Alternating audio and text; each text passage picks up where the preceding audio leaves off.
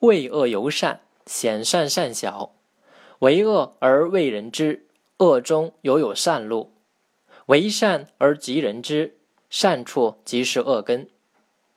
这段话的意思是说，一个人做了坏事而怕别人知道，这种人还保留了一些羞耻之心，也就是在恶性之中还保留了一点改过向善的良知。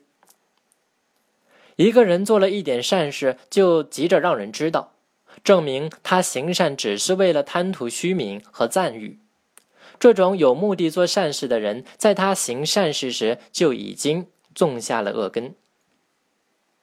隋文帝在位时期，大将军金城郡公赵出任冀州刺史。他发现当地商人奸诈刻薄，坑骗百姓，便命人制作标准的铜斗铁尺，将其放在市场上，方便百姓使用，从而遏制住了奸商们的欺诈行为。随后，他将此事报告给了隋文帝。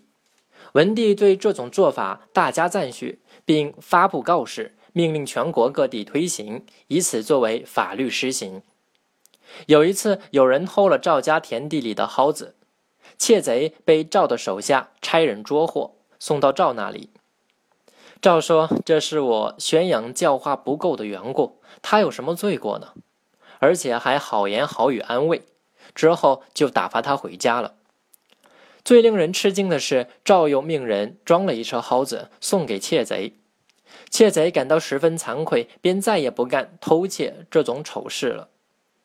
赵再蒿刺盗的做法，也是因为他明白那位小偷为恶而为人知，恶中犹有善路，有挽救的希望。所以教化他人，不仅仅是简单的惩罚了事，而是要以自己的德行去感化人。善与恶是人类伦理中最基本的一对范畴。像其他哲学范畴一样，它们既是对立的，又是统一的，在一定条件下又是可以转化的。为恶而为人知，说明良知未泯，还有羞耻感，而羞耻感可以促使人改邪归正。所以说，恶中犹有善路。为善而急人之，表明私报心切，私报不得，难免心生怨恨。所以说，善处即是恶根。正所谓善不为名而名随之，名不为禄而禄随之。